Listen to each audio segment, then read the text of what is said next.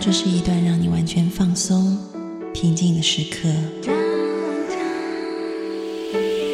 这是一个让你感受温暖、自在的原地。在当下，在这里，你可以真诚的面对自己。我是你的心灵守护者，我是安安老师。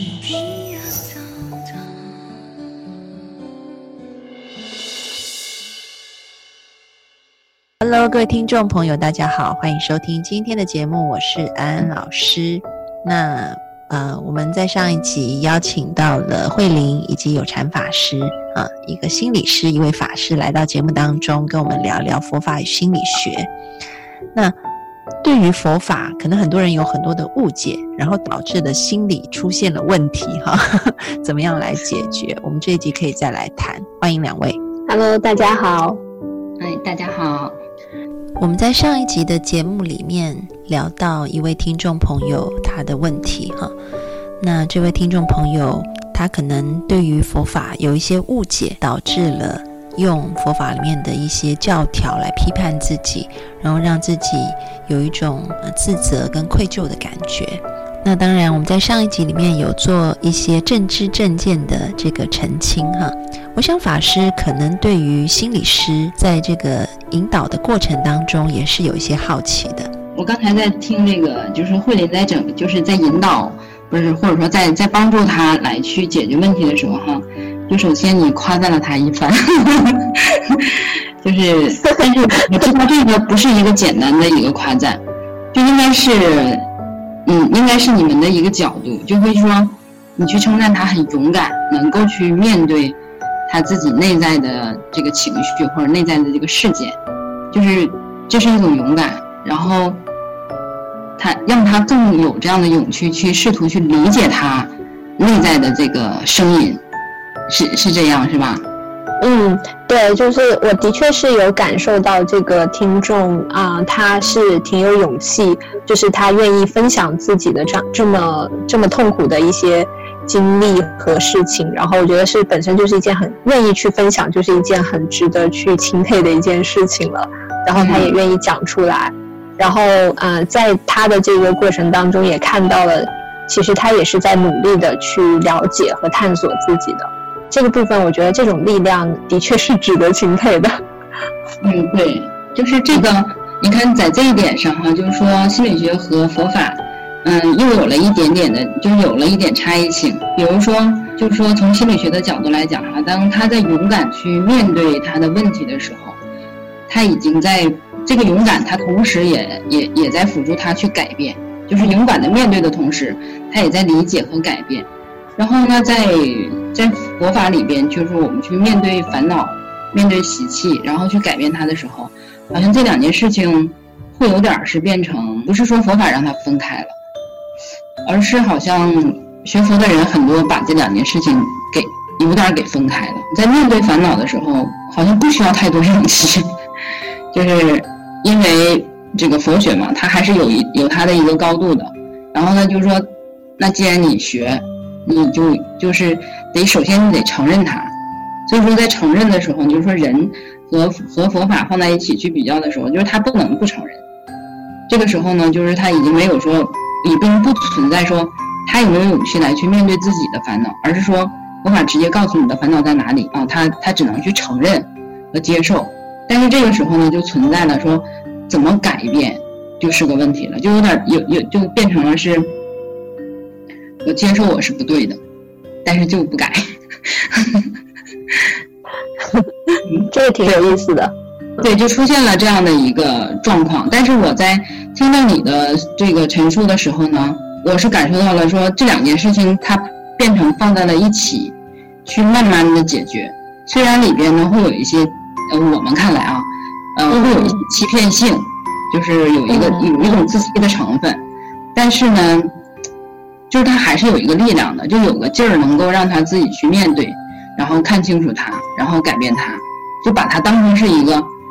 就是就是他自己的事儿，然后他在解决他自己的事儿。但是在学佛的这个时候呢，就好像是，啊，我在学习佛法，学法佛法告诉我认识烦恼是什么，但是好像改变变成了另外一个一个事儿。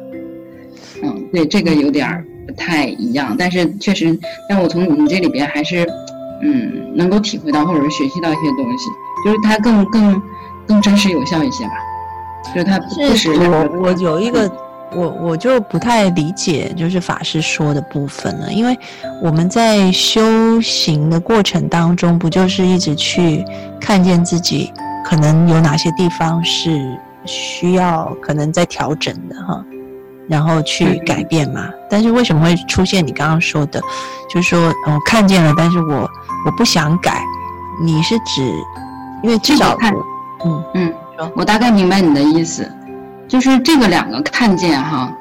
它不是这两个看见，它就是方式不太一样。前面那个看见，比如从心理学的角度来讲，看见呢，他会去，比如说你们会把，呃，这个我就是一个主观的意识的，然后一个潜意识的，把它把它先立为一个两个对象，然后说我在看待另外一个我，然后勇敢的去面对它，就是自己再去解决自己的问题，就是这个状态。然后呢？但是学佛不还不太是一样，嗯，学佛它是有一个外力的，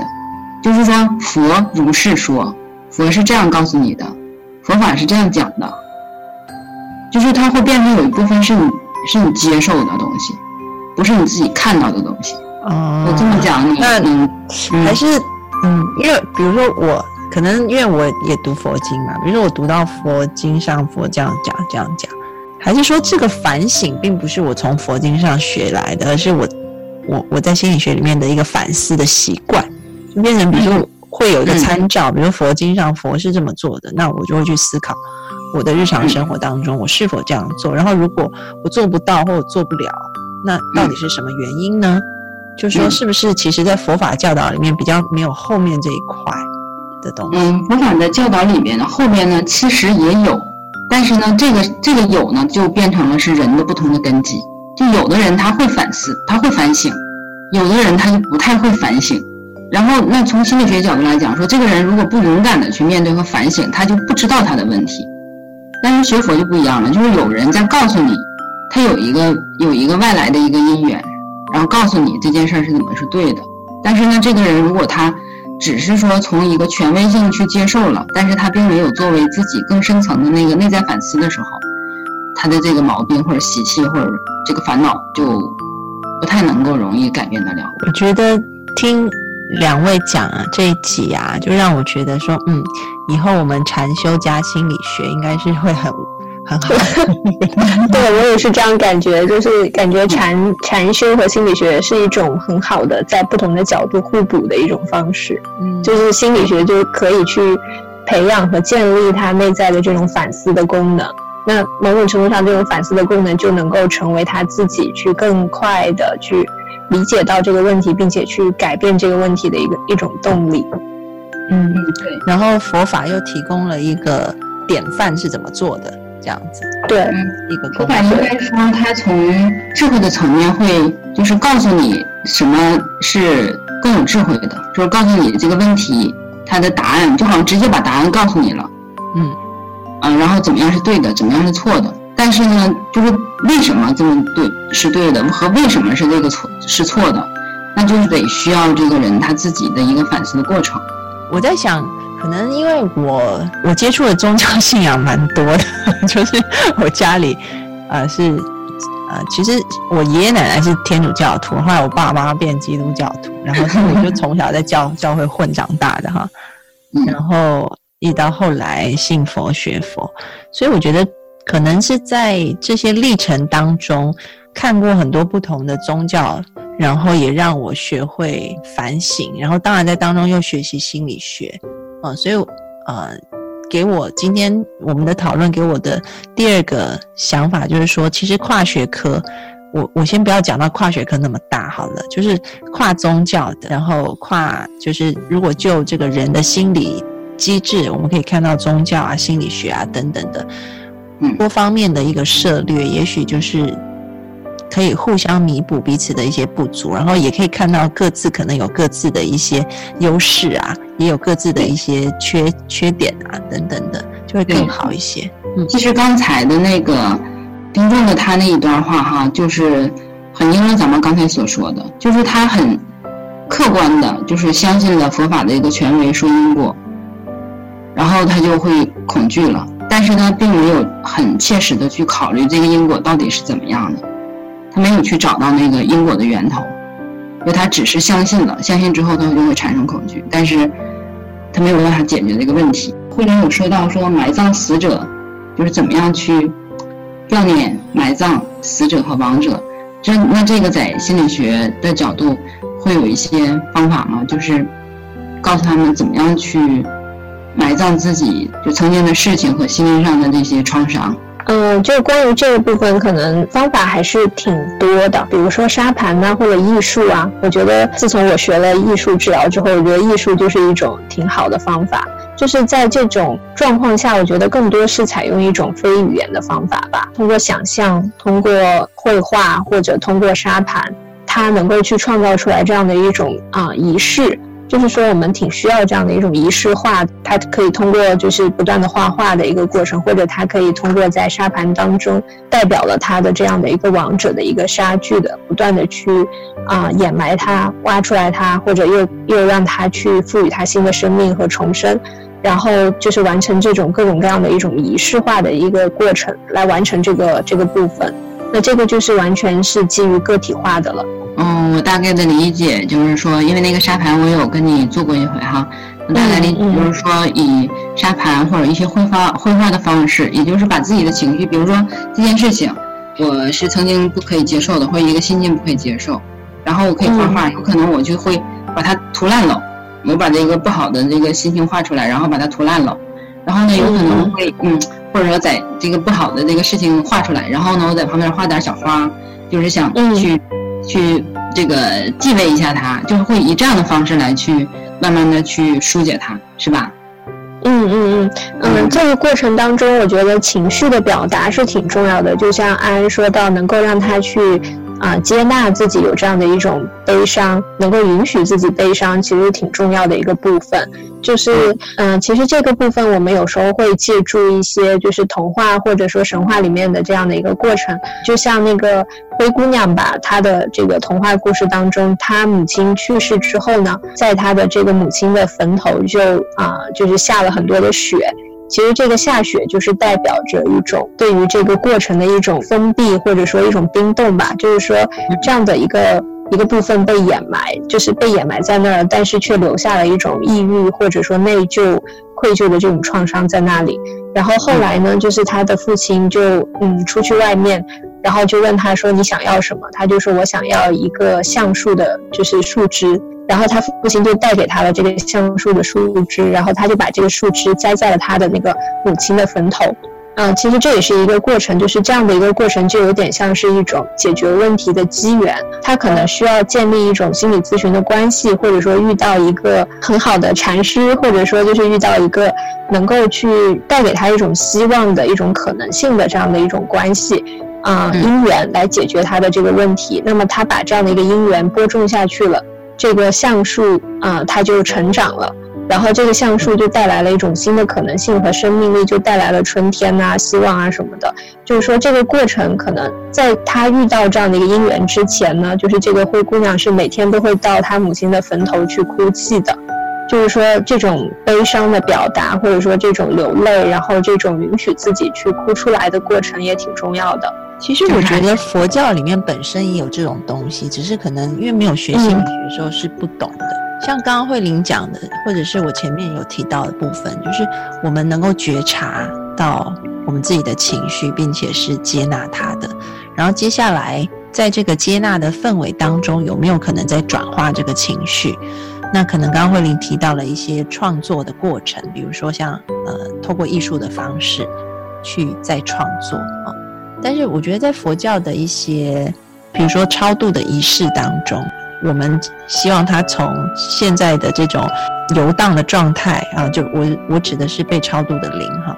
然后可以去到西方极乐世界，或者是呃去到更好的地方去呃去修行放生啊。我觉得那个放生也是，就是你看着被囚禁的鱼啊鸟啊，然后得到自由的那一刹那。你你自己那个禁锢的部分，好像也得到某一种释放。其实也有那种表达性的那种味道存在啊。所以其实去看到佛教里面的一些仪式，我觉得也是有那样子的，也是有那样子的一些东西的。啊，我自我自己感觉是这样子。嗯嗯。对，嗯，刚才在慧林讲的过程当中，我也会有想到，就是佛门里的这些方式，其实从外在的形式上来看，其实是差不多的，只是我们解决的方法会有所不同。然后刚才慧林所说到的这些方法呢，就是它更基于人的情绪，就是在人，在你的情绪那个基础之上，然后可以让你去。就不不去打破那个那个情绪的当下，然后在那个情绪之上，然后去做一些方法。而嗯，佛门呢有一些呢，他会确实就是说会把这一层纱揭掉，然后或者是有一些，比如说念念经啊，然后或者说是做一些超度呀，然后像放生这样的仪式呢，就是说他直接会看到生命被放逐了，然后这个仪式呢，它就会更更直接一些，就更像。更像那个刚才慧林说的这个种上一棵树的那个感觉，就是它会有这样的作用。但是有可能更多的人对念经、对持咒、对超度，他就不能够从情感上能是得到理解的，啊，只能说它有更深层的一个因果关系，他必须说要就是要要去思维或者要去学习，才能理解这个这个仪式的当下，它到底具有什么样的意义。其实我觉得仪式本身，这个当然讨论到一个宗教话题，我觉得比较有趣。我也提一下，就是因为我从小到大跨了很多宗教，比如说在基督教里面，就会至少是现在比较新的一些教会是很看重唱诗的啊，因为唱诗其实是一种非常呃情感抒发的一个表现，然后也会平常在做完主日以后，那会邀请。会友，或者是这个呃年轻的人，他们会各，比如说年长一点可能就组合唱团，然后呃年轻一点就组 band 这样，然后去创作跟上帝或者是跟呃神这个信仰有关的诗歌，然后就在那个过程当中，其实你会发现，啊有很多很多的年轻人，他们很喜欢来教会啊，因为他们透过这个创作方式，他们觉得自己就被净化。就像那个萧敬腾，在内地也很有名的一个台湾歌手，他那时候好像也是一个比较比较古惑仔，但是后来也是有人教他打鼓啊，然后他透过这个音乐的学习，他就好像净化了他的心灵，所以他现在也去做好多公益的事情，去帮助这些青少年。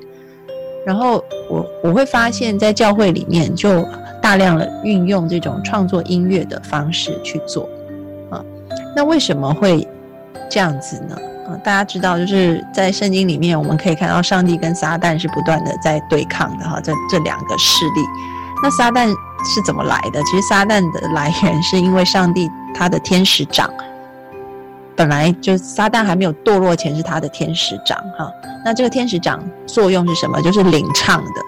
就是要创作很美妙的音乐去赞美上帝。但是后来他。在这个过程当中，他逐渐的觉得自己未接可能可以跟上帝一样，后来就变成了撒旦，然后就堕落了。这样，所以你可以看到那个音乐的力量啊，它其实是一个两面刃来的。它同时可以吸引非常多的人亲近上帝，但同时也可以把一个天使长变成撒旦啊。所以，怎么样子去运用同一个东西？嗯，比如说我们悲伤的力量，我们自责的力量，能够去转化出来。然后把它变成一个正向的力量，我觉得这无论是在基督教也好，或者在佛教里也好，都是可以去做的事情。就算在心理学里面，我们也看到很多人，比如说他可能至少我认识的啊，有一些朋友，他为什么做慈善？可能是因为他以前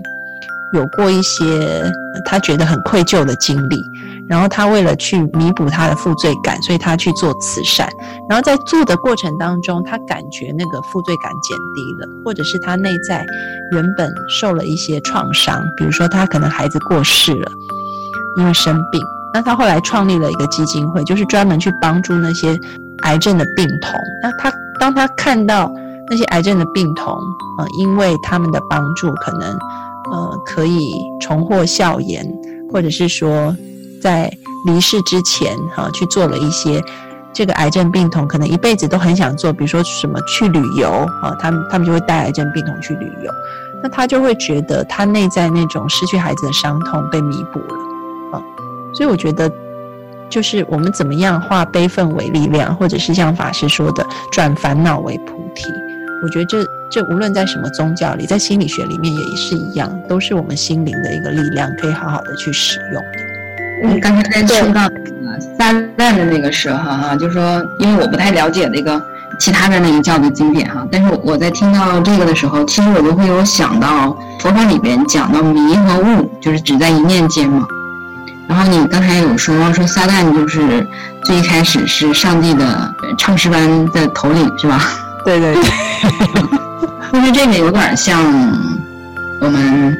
嗯《六坛经》你有读过吗？啊，有的。嗯，就是这里边就有讲到那个何其自性，本自具足，何其自性，就是那个六个何其自性嘛。然后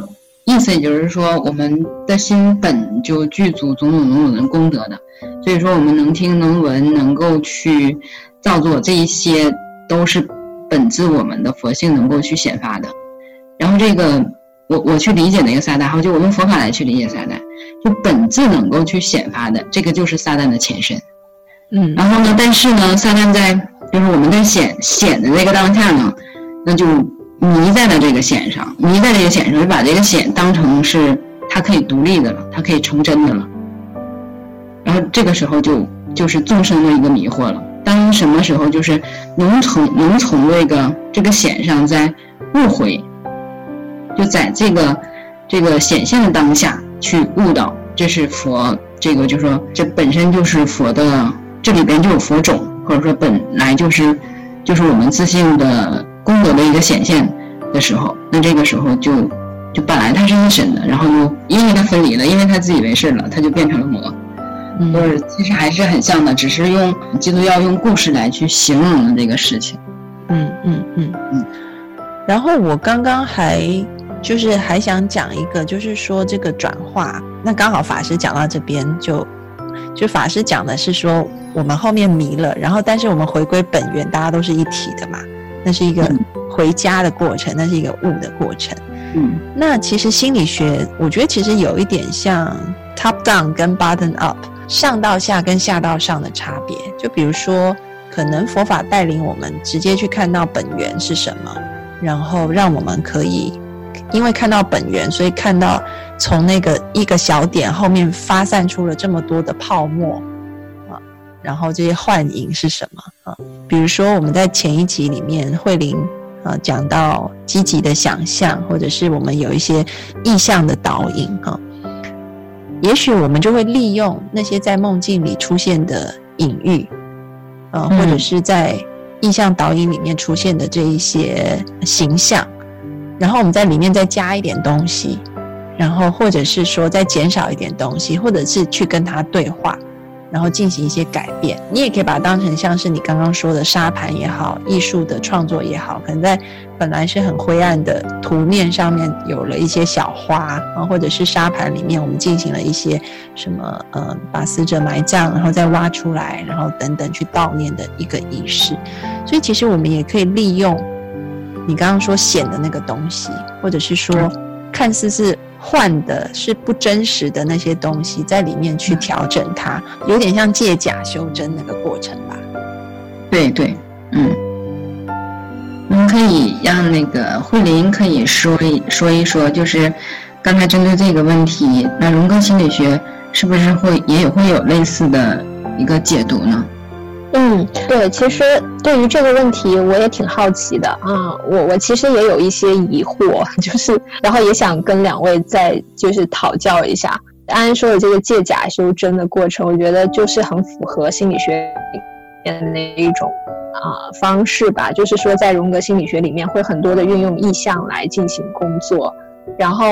有一点点小的区别，就是说在荣格他自己的这样的一个他所描述的这个。积极想象里面，嗯，他是不能够做任何的引导的，他会希望让这个意象自己去发生变化。这可能跟荣格他本身的一个自己对于这种嗯无意识的探索的经验有关系。就是他第一次注入到这个无意识的世界里面的时候，其实是空无一人的，什么都没有，就是一片荒漠。然后他就在那个荒漠里面等了七天，然后终于就就有人来发出一个声音来开始跟他说话了。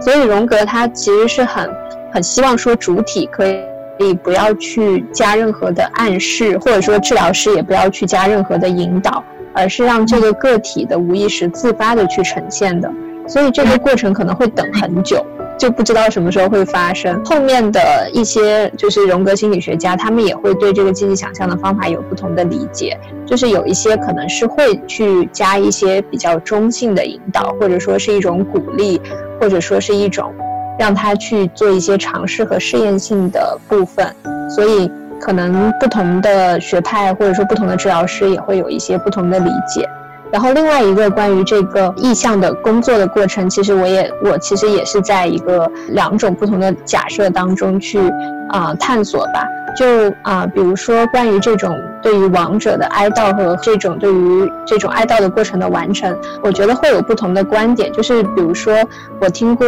一些督导啊，然后呃，在一些治疗师的观点里面，这个就是埋葬亡者的过程啊，它是事实上最后的结果是，它让这个个体能够在心灵的层面去让这样的一个他失去的东西在心灵的层面去活着。嗯，比如说他可能他的亲人去世了，然后他会试着去通过这样一个心理治疗的过程，能够去让他心灵的这个层面的亲人去仍然还活在他的内在世界里面，他可以某种程度上去想象他的存在，然后去能够和他持续的对话，然后甚至让他就是比如说当他需要一些慰藉和帮助的时候，也可以在梦中或者在想象当中去重新找回他，这是一种观点。但另外一种观点是让他放下他，或者说让他离开。比如说，他可能也是失去了一个亲人，但是就是他也许对他很执着，然后一直以来都会觉得对他很亏欠啊之类的。也许这个最后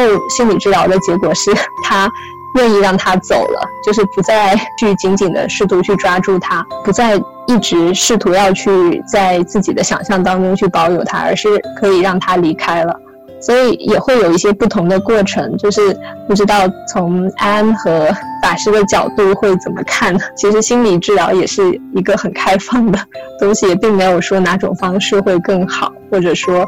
会导向什么。其实刚刚慧玲提到的那一些，通常治疗师是不太会去直接，就说在，即便在意向的导引里面，也不会告诉他说，你在这边要插一朵花，你在这边要 要干嘛。我觉得可能还是会尊重个案，只是会去问问他说：“那你看到什么？要不要试试往前走走看？”当他觉得很害怕的时候，可以告诉他：“我在旁边陪伴你，你不用害怕。你也许等到你 OK 了，你可以继续往前走，继续去探索看看。”支持性的一个对，是一个支持性的一个过程。那至于说主体他自己在里面，他会想出什么样子的方式？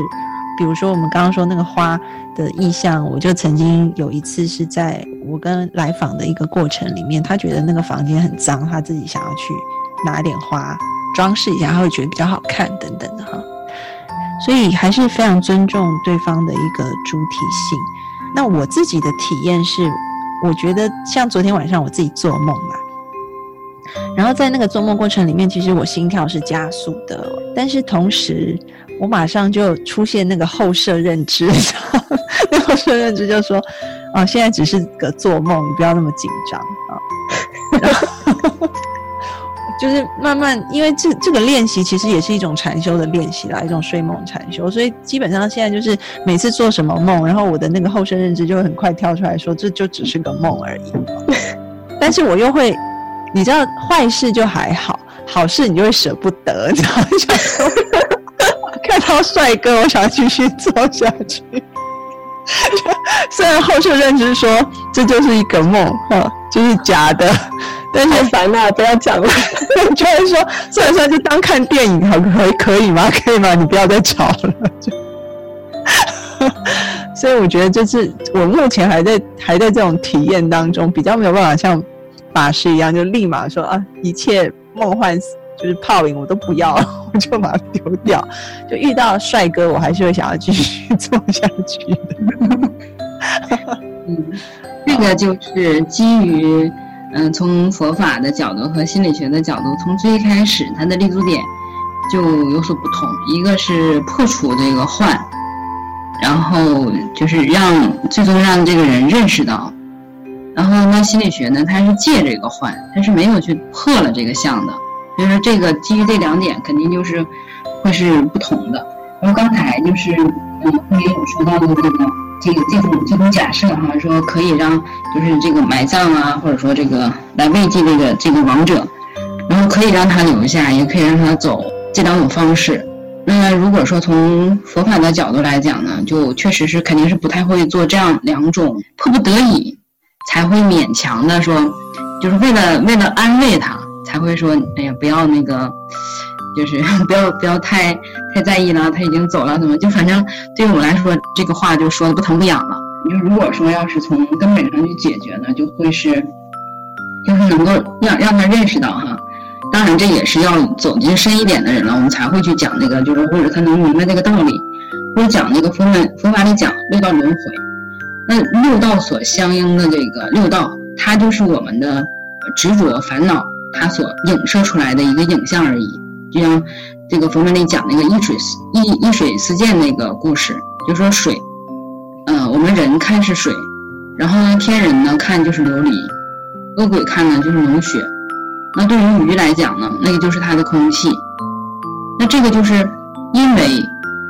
一种潜在的一个执着的意识，导致了同样的一个镜像，在不同的六道的当中，它所呈现出来的认知是不同的。就是这个是一个根本性的一个差别，嗯，所以说这个这个就是幻，就说那那到底这个水是水，还是空气，还是冷血，还是琉璃？这个是没有这个是没有办法定论的。所以说从这个角度来讲，那我们的认知就是一个幻，它就是已经是一个幻了。然后所以说，那这个时候呢，也就是说人，比如说人走了，如果认知他是他是个亡灵，那这也是在一个认知的范围里。如果这个人他死亡了之后，他非常执着于他曾经的身体，他有可能投胎不了。那这也是因为他的执着导致了他的他不能够去投胎。那这个时候，如果说还去让他留下或者让他离开，就就这样的一些意识呢，都是执着的认知，这个是一个非常非常实际的一个存在。那既然是实际的存在，这个人想从这样的一种实际的存在当中走出来和解脱出来，他就没有那么容易。那我们会让他认知到这样的一个幻象，就是说，你看，那我们现在当下认知这个东西，它都不真实。那这杯水，你说它是水，它真的就是水吗？那所以六道呢就是这样衍衍生的。那我们就不要去执着你眼下所见的，你所听到的，你所就是这个看到的这一切。那人生也好，死也好，它依依然是一个，它就是一个形象的一个转变，它还依依然是一个幻象。然后我们在这个幻象里不断的这样的去执着去轮回，就会有不断的一个痛苦，就是从学佛的人会从这样这个角度来去认识这些现象。那今天非常谢谢两位来到节目当中，带给我们很精彩的讨论。我们节目就要告一段落了，再一次谢谢两位，然后希望未来还有机会可以邀请到两位在节目当中带给我们更丰富的。呃，话题有关佛法跟心理学的交互，下次见喽，拜拜。好，拜拜，拜拜。